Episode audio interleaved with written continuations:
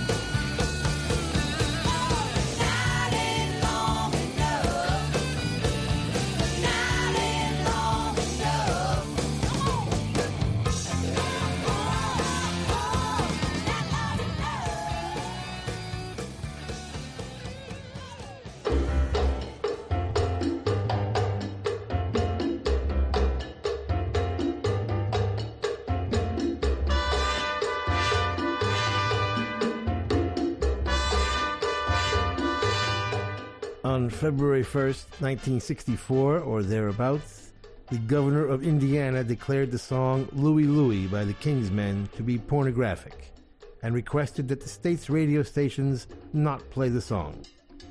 The band had been ratted out by some creepy weasel squealing do gooder would be Boy Scout butt kissing traitor to all teenagers who sent a copy to Governor Matthew Welsh saying the lyrics were obscene.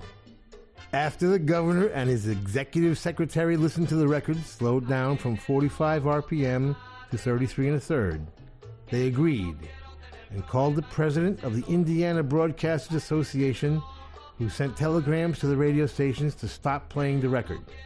This led to a 30 month investigation by the FBI, 30, 3-0, who would interrogate everybody associated with the song, except, of course, Jack Ely, the lead singer of the Kingsmen, who sang the song and had been quietly and despicably fired from the band. The whole fabulous story is in what might be the greatest book about rock and roll ever, Dave Marsh's Louie Louie. As incredible as it seems that a governor and the FBI would take the time to think about song lyrics, even in 1964, it happened. Dave Marsh had a partial explanation. In a culture that interprets puberty as a tragedy of lost innocence rather than a triumphal entry into adulthood, the possibility of someone actually giving vent to sexual feelings remains deliciously scandalous. Sex is bad, and somebody singing about it would be really bad. After two and a half years, the FBI finally gave up. They found Jack's vocal unintelligible at any speed.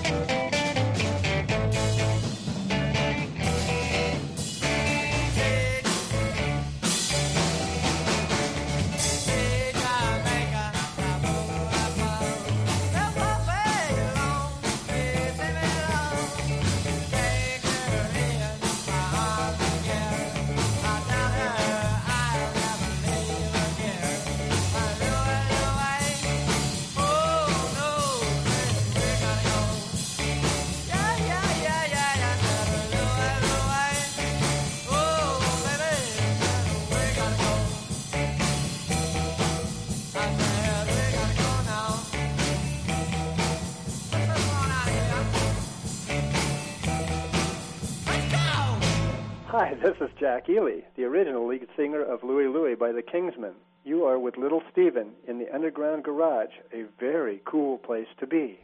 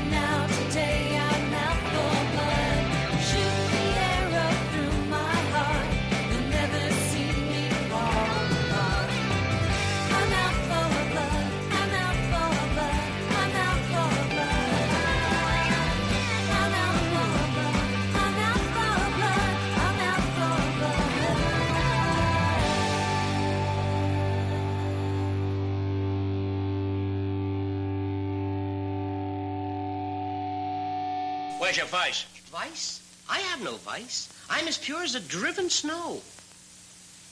But you drifted.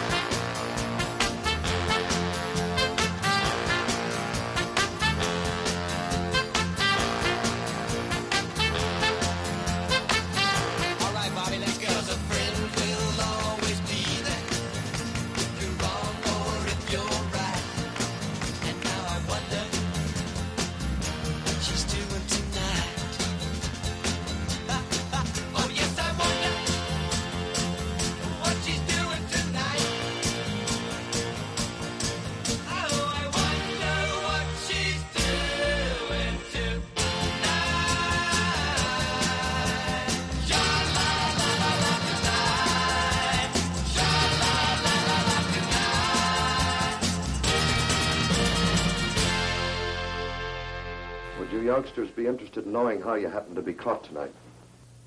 Well, I'm going to tell you anyhow. You're all in custody tonight because you've been working for the Communist Party. That's a lie. This is the FBI, son. You don't hear lies here. Jenny said when she was just five years old, there was nothing happening at all. Every time she turned on the radio, there was nothing going down.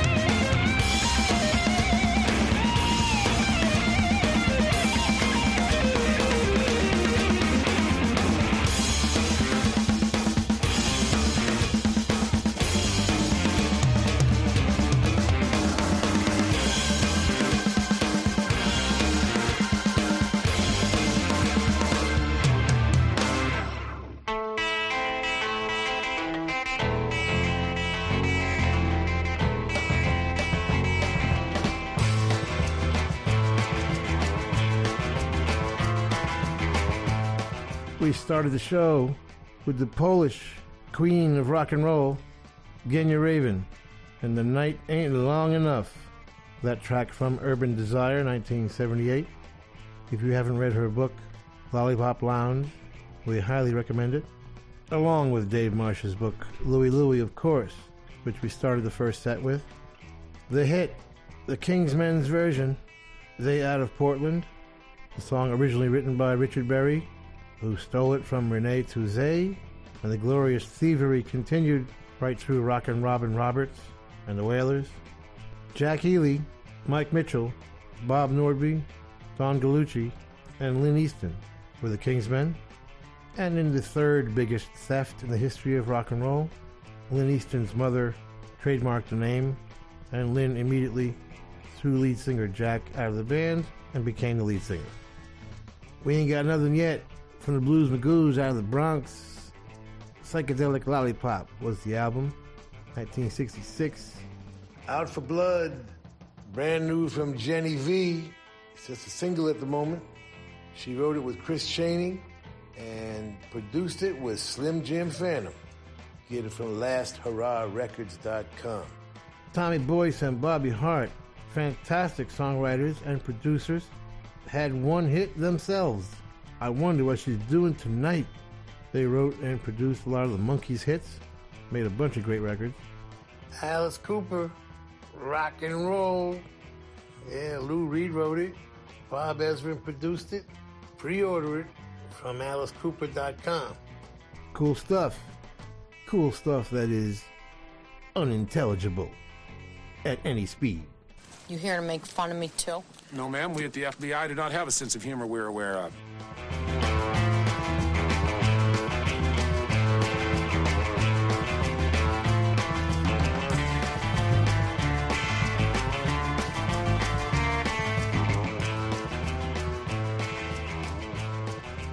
Sigues en Rock FM, esto es el Underground Garage de Little Steven. Como compartía contigo hace un momentito, tenemos un montón de música por delante y en ese sentido, aunque Little Steven es verdad que no me deja compartir toda la que vamos a escuchar, por ejemplo, en este ratito de radio, sí te voy a adelantar una canción. Una canción de, de la banda The Animals que publicaron ese disco homónimo en el 64 con el que se, estren- se estrenaban en Estados Unidos. Plena invasión británica, una banda que fue además baneada del país durante cuatro años por causas que no están muy claras y que les... bueno, les impidieron un poco, entre comillas, por decirlo así, competir con otros grupos como los Beatles en aquellos años dorados de invasión británica en Estados Unidos. Sin embargo, nosotros vamos a escuchar pues ese disco debut con el que se presentó la banda en Estados, en Estados Unidos y una de las canciones que se incluían en el mismo. Sonarán Boom Boom de The Animals aquí en Rock FM, aunque también habrá más música. Dale, Stevie.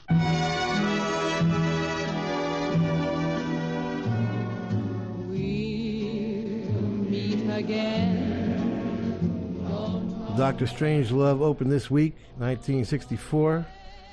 I've never met anybody who didn't consider it one of the greatest movies ever made, and one of the top three comedies, along with the original producers and Pick Your Marx Brothers, Horse Feathers, Duck Soup, or A Night at the Opera.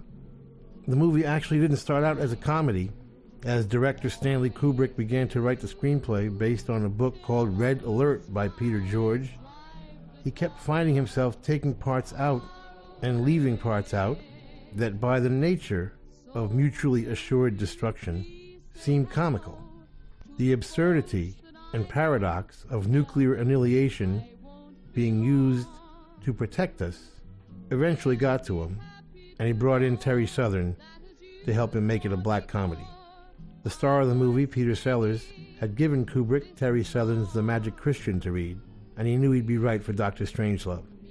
Columbia Pictures would only bankroll a flick if Peter Sellers played four roles, because of Sellers' multiple roles in Kubrick's previous film, Lolita. He'd end up playing three roles, including the title role, Dr. Strangelove, the former Nazi physicist and advisor to the president. Sellers would use Rand Corporation strategist Herman Kahn and former Nazi Wernher von Braun, as well as Edward Teller as his language models. Not Henry Kissinger, as we all thought, with a touch of Austrian American photographer Weegee. Strangelove's appearance would come from Fritz Lang's villains of the 20s, who always had a physical disability. Hence Strangelove's mechanical arm, which kept wanting to do the Nazi salute.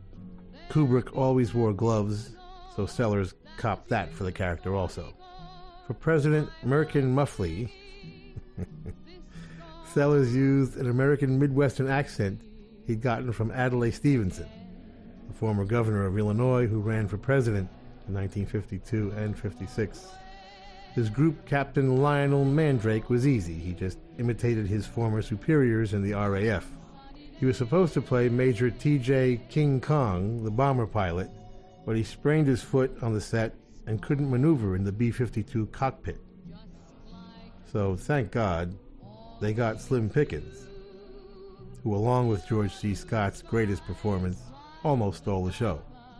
When Pickens showed up on the set in cowboy boots, a cowboy hat, and a fringed jacket, the English actors all thought he was the ultimate method actor. It wasn't until near the end of the film they realized he wasn't acting at all. That was just him. They changed the ending at the last minute.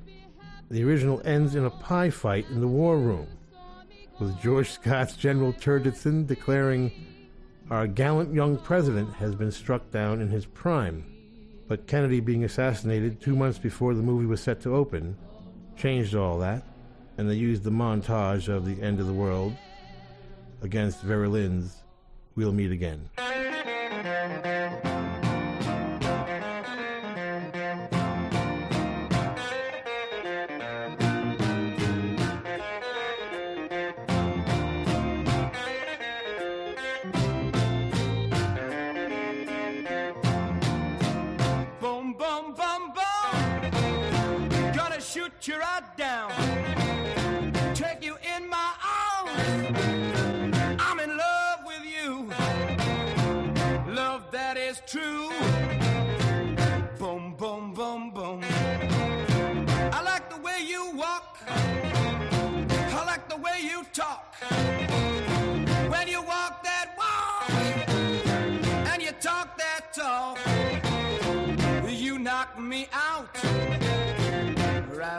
My feet.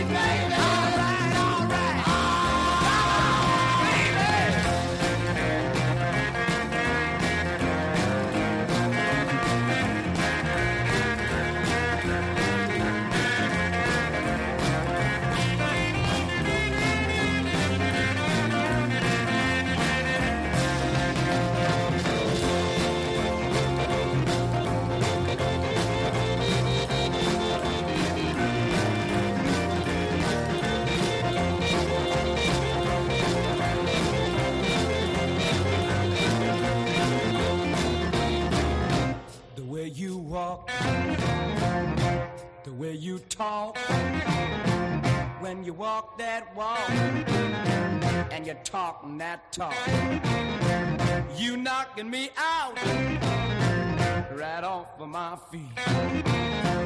I need you right now. I mean right now. I don't mean tomorrow.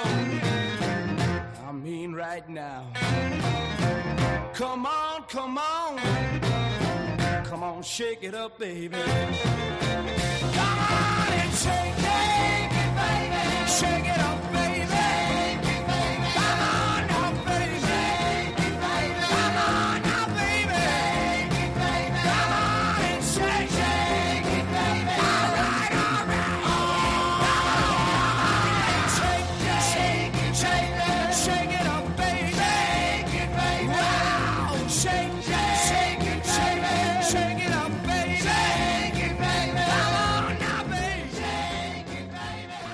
This is Hilton Valentine of the Animals, and you're with Little Steven in the Underground Garage.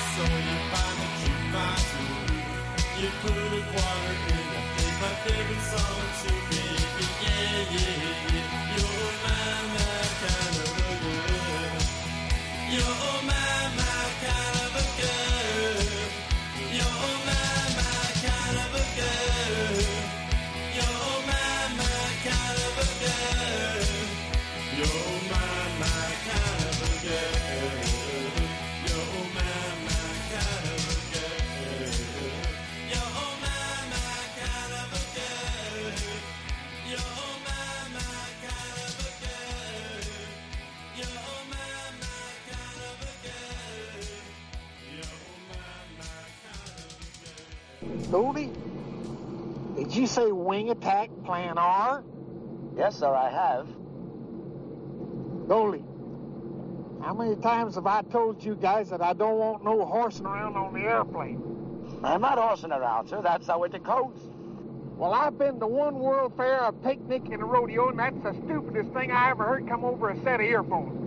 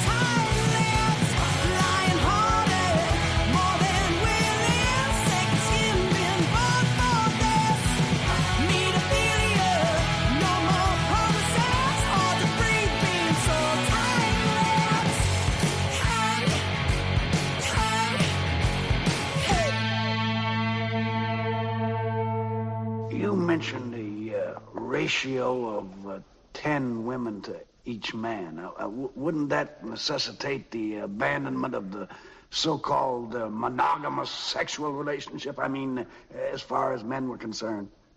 Uh, regrettably, yes. But it is, you know, a sacrifice required for the future of the human race. I hasten to add that since each man will be required to do prodigious service along these lines, the women will have to be selected for their sexual characteristics, which will have to be of a highly stimulating nature. I must confess, you have an astonishingly good idea there, Doctor.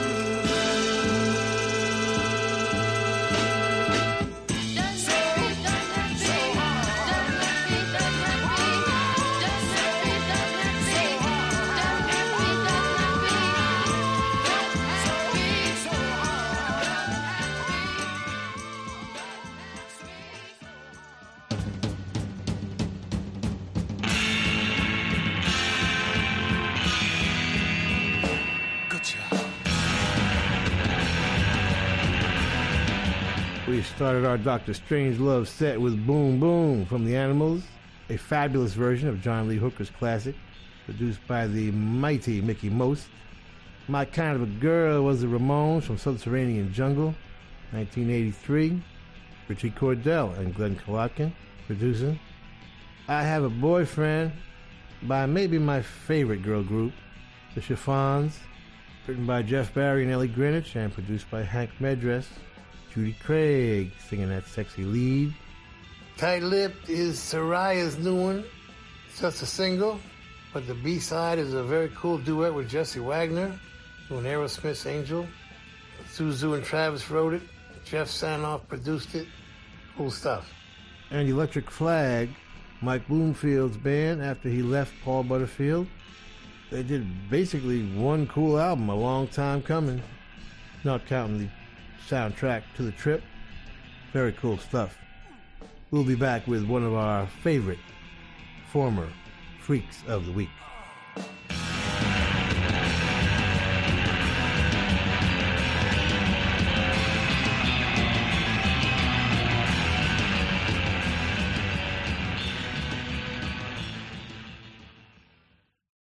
Estás en Rock FM. Estás escuchando Rock FM.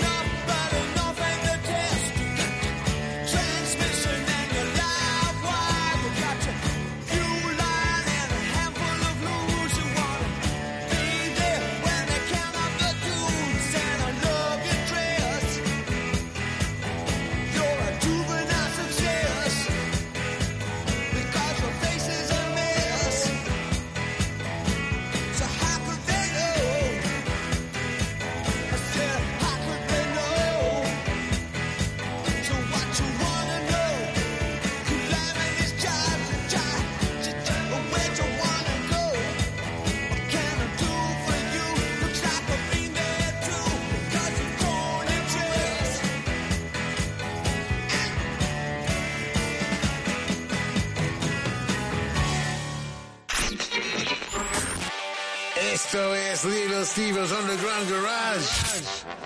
Volvemos en un segundo Esto es el Underground Garage de Little Steven. Continuamos avanzando bloque a bloque con más música. Ahora estaremos un poquito por los años 64, 65 más o menos, y es que relacionaremos varias canciones entre sí. Por ejemplo, escucharemos a los Stones enseguida, pero también a Marianne Faithfull, quien en el 64 debutó con ese disco homónimo eh, en el que incluía, fíjate, una canción que se titula As Tears Go By.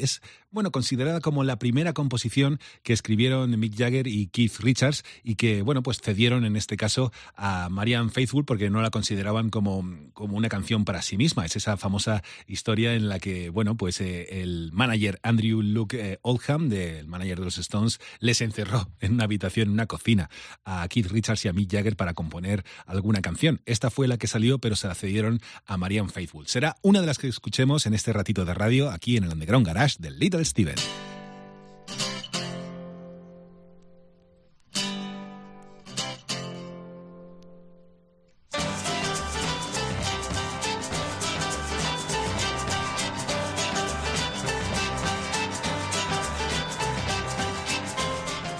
Ah, that song could mean only one thing. It's Andrew Loog Oldham's birthday. The basic bio would read born January 29, 1944, in London, to an Australian mother and a father from Texas, who died in the war before he was born.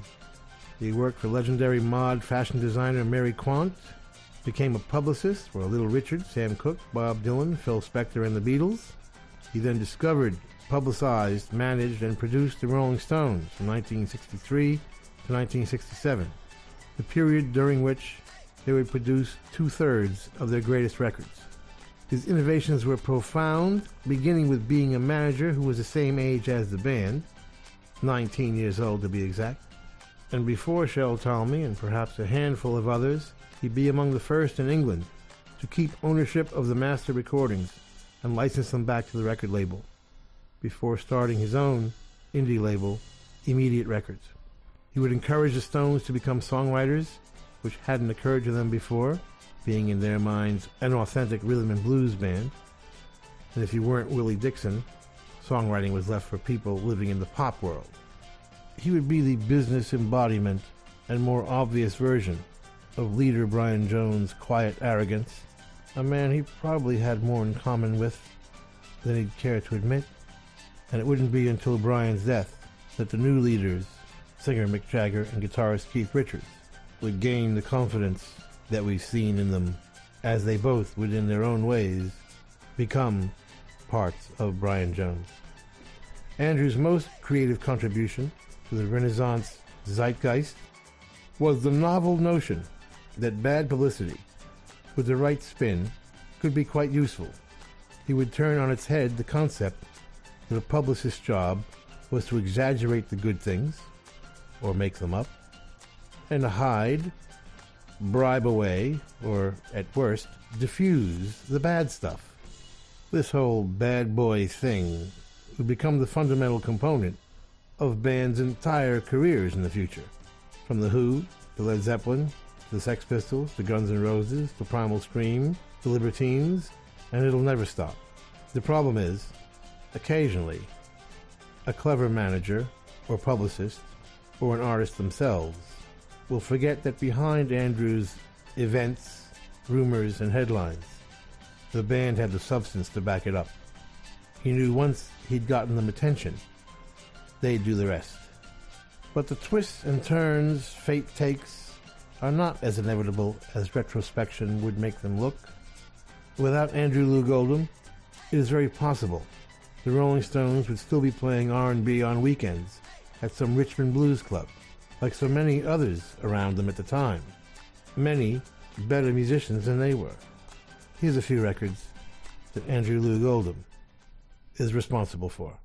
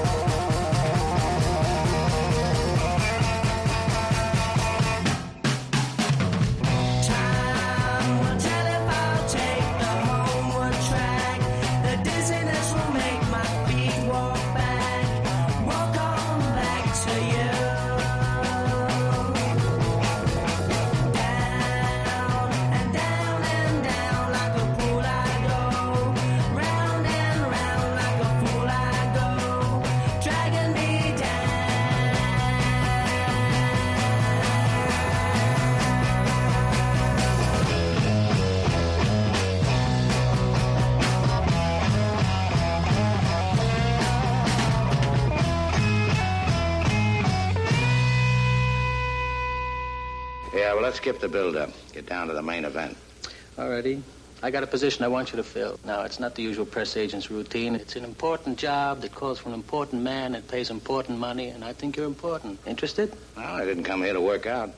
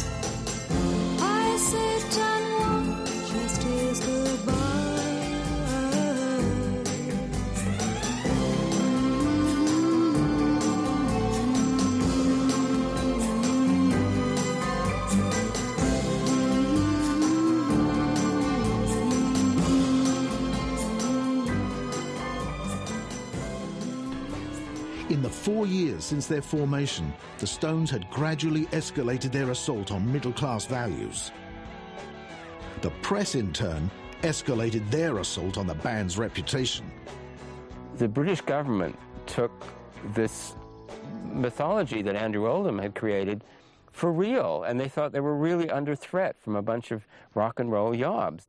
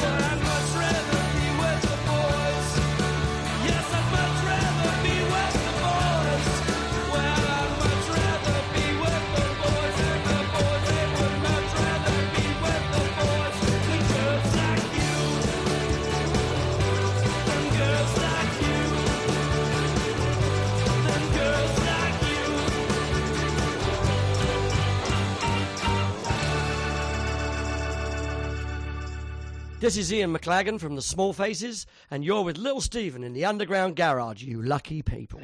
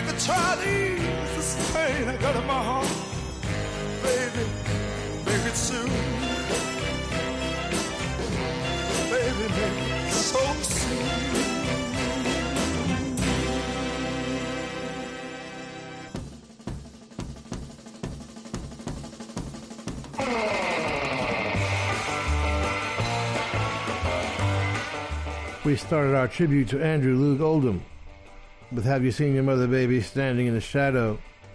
An amazing single, a hit single, and an absolute assault on the senses. Fantastic. From Andrew's label, Immediate, came Les Fleur de Lys. No, they were not from France, they were from Southampton. Circles, of course, the cover of Pete Townshend's classic as Tears Go By, the first production other than the Stones Andrew would do, from the wonderful Marianne Faithfull, who never understood how wonderful she was.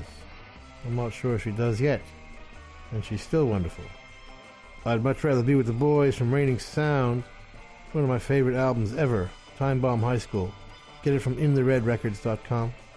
The Small Faces were signed to Immediate, and they did most of their best work Call It Something Nice was one of them, from There Are But Four Small Faces.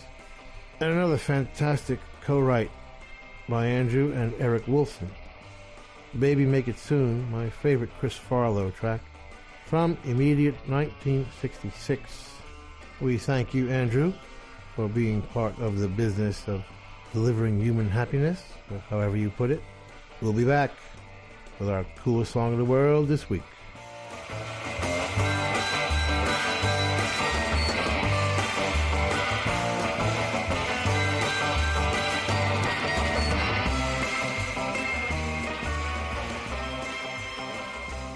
Rock FM, las canciones esta noche más que nunca, grandes protagonistas del Underground Garage aquí en eh, Rock FM, el programa de Little Steven en el que a esta altura más o menos del show cada domingo nos detenemos a descubrir cuál es la música que más le ha llamado la atención al guitarrista de Springsteen en los últimos días. En ese sentido toca descubrir la canción más chula de la semana. Esta noche nos la presenta una banda que si hago memoria creo que no la hemos presentado nunca en el Garage. Creo, tendría que mirar un poco los archivos de Stevie, pero tengo la sensación que no.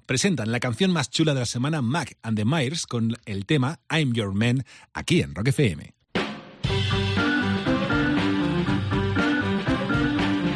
Our coolest song in the world this week comes from my birthplace, Boston, Massachusetts. Please welcome to the Underground Garage stage, Muck and the Myers.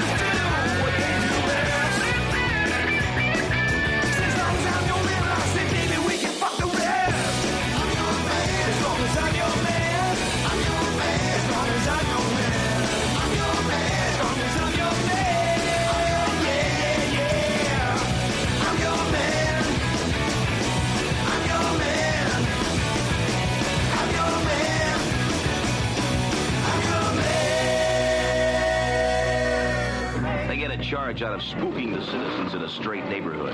They live in a different world, in a strange cop-out world of their own making. With a kick pedal in the boot, they work off their frustrations on the man in the street. When things get uptight, the open road stretches out like a tempting woman. Feed in the gas, baby, and you're free. But as tough as they look, not one of these cats can cut it with society. And they like it like that.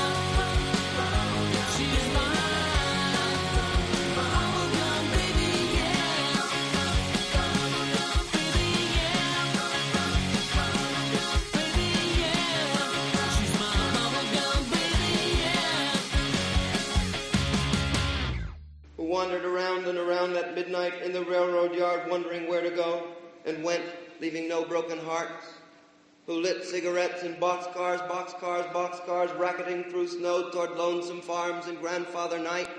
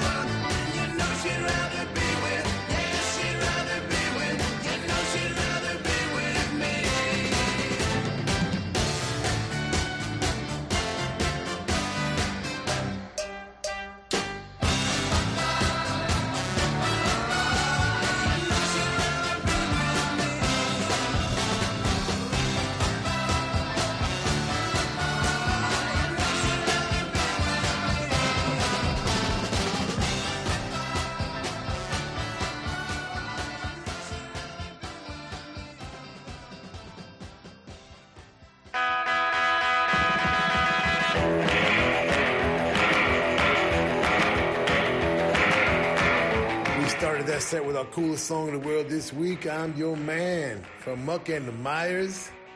The new album is Greetings from Muckingham Palace. Pedro Mire wrote it, and Jim Diamond produced it. Jim Diamond, uh, one of our favorite garage producers. We hopefully will be hearing more from him. The band is Pedro Mire, John Quincy Mire, Muck himself, Jesse Best, and special guest Josh Kantor, who's the organist for the Boston Red Sox. and the video of the song has special appearances by Mighty Manfred from the Woggles, Peter Zaremba from the Fleshtones, and Twig from Richard and the Young Lions. So it's a cornucopia, a plethora, a gimbata of garage legends. For our coolest song in the world this week, I'm Your Man, from Muck and the Mires. Another fabulous Mickie Most production, Little Games from the Yardbirds. Coolest solo ever, huh? With the cello. Amazing stuff. Bubblegum Baby from the Yum Yums. They always got something cool going every couple of years. For those about to pop, is the album. Get it from rumbarrecords.com. Morten Henriksen wrote it, co produced it with Christian Jacobson. Cool stuff from the Yum Yums. And the Turtles, She'd Rather Be With Me, written by Gary Bonner and Alan Gordon, and produced by Joe Wissert. Don't go nowhere, baby, because we got more cool stuff.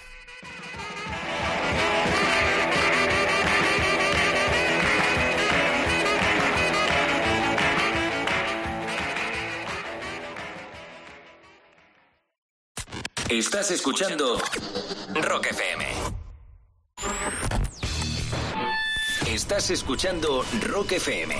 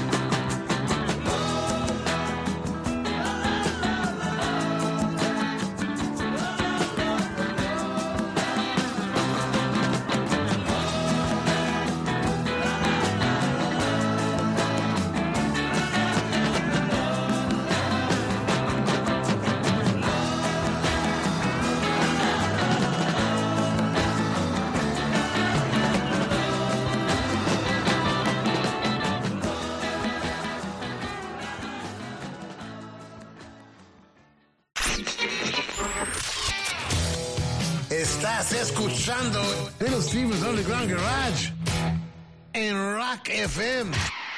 Estás en Rock FM, en el Underground Garage de Little Steven. Continuamos disfrutando de la música que nos tiene preparada el guitarrista de Springsteen en este ratito de radio, que ya te adelanto que tendremos algunas sorpresas también para viajar fuera de Estados Unidos. Por ejemplo, Noruega, con la banda Death by Unga Bunga, será una de las que disfrutemos enseguida. Antes, sin embargo, vamos a recordar un disco de, de Joan Jett, del cual les traeremos una canción que incluso a lo mejor no conozcas del artista americana, porque nos remontaremos al 2006 cuando publicó su undécimo disco de estudio junto a la banda a su banda de toda la vida desde hace ya algunas décadas que son The Black Hearts. De ese disco vamos a extraer una canción que además eh, arrancará este ratito de radio en el Underground Garage. Es Change the World y ellos son Joan Jett and The Black Hearts. Que nos cuente un poquito más de ello Little Steven. Dale maestro.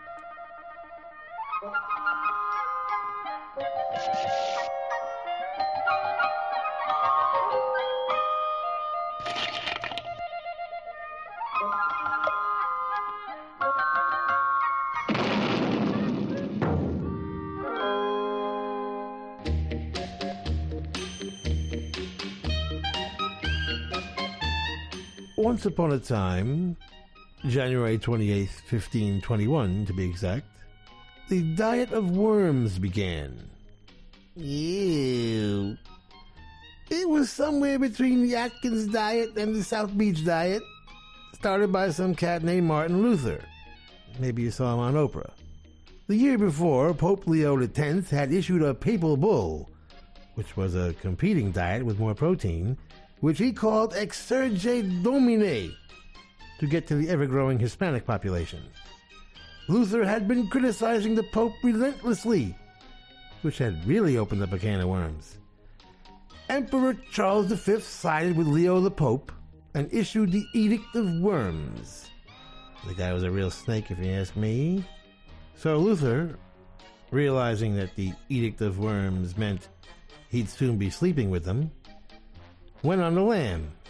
So while he was there at Wartburg Castle, since he couldn't get online and had nothing to do, Luther translated the Bible into German. And that's why, to this day, Protestants are usually thinner than Catholics.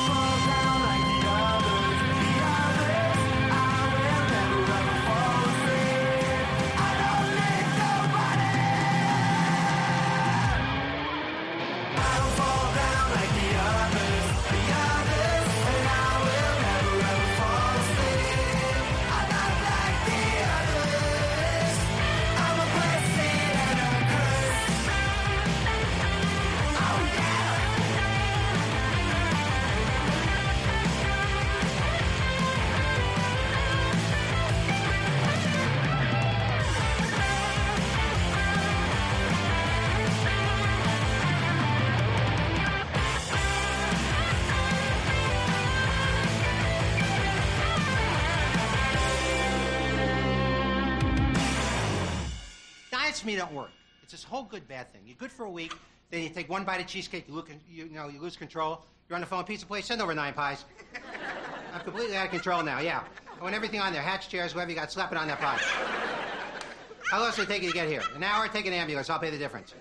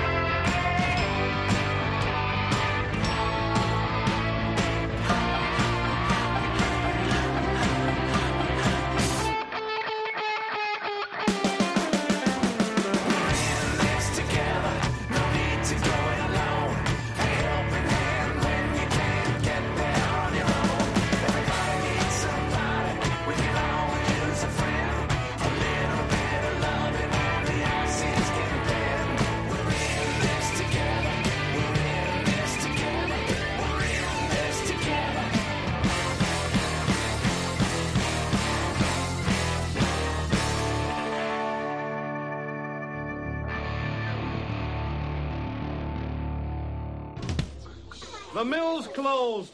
There's no more work. We're destitute. Come in, my little loves. I've got no option but to sell you all for scientific experiments. No, no, that's the way it is, my loves. Blame the Catholic Church for not letting me wear one of those little rubber things.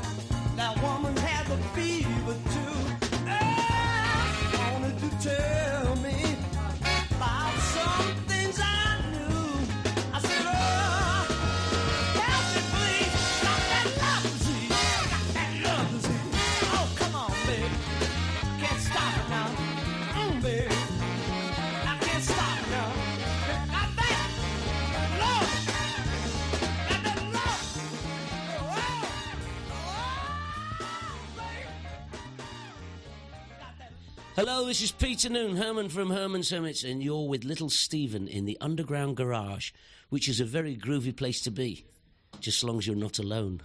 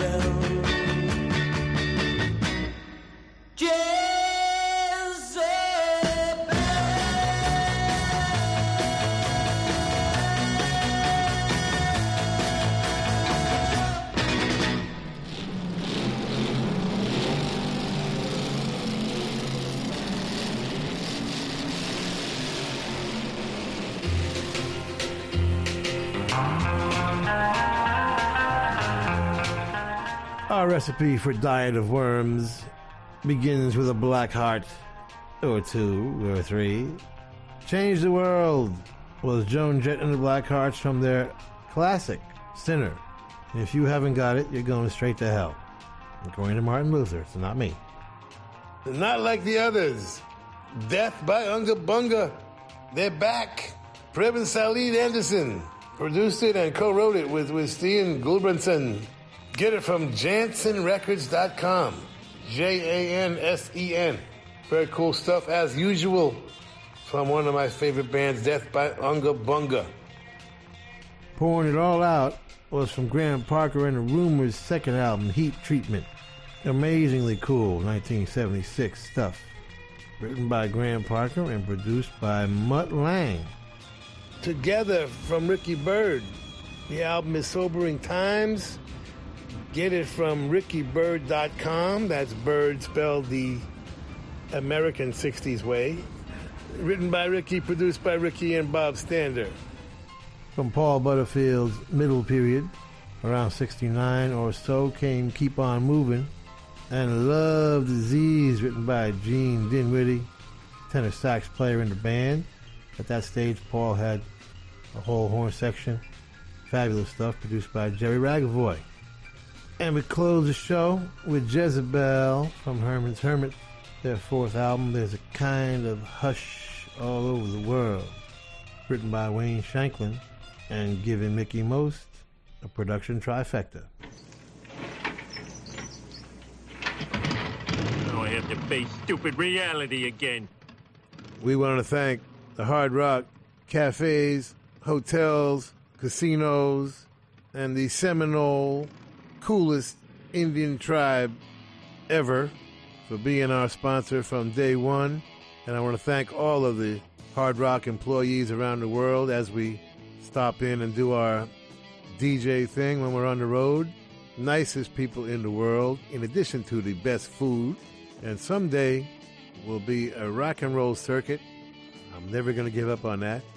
We want to thank Premier Networks, our new syndicator, Julie Talbot, Rick Bucchietti, Tanya Juhaz, and Corey Neal.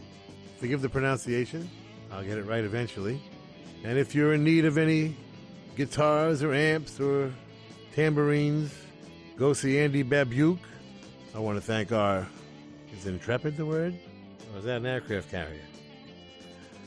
Dennis Mortensen, who puts the show together every week in spite of the odds. Go to undergroundgarage.com if you've missed any of our last 750 shows. and uh, Facebook and Twitter and at Stevie Van Zandt. You can talk to me personally. And thank you, Alan Freed. We'll see you all next week. And that's the name of that tune. Ciao, baby. Nice ride. Go back to Jersey, you moron!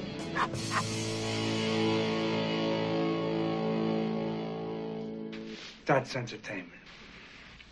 That's entertainment.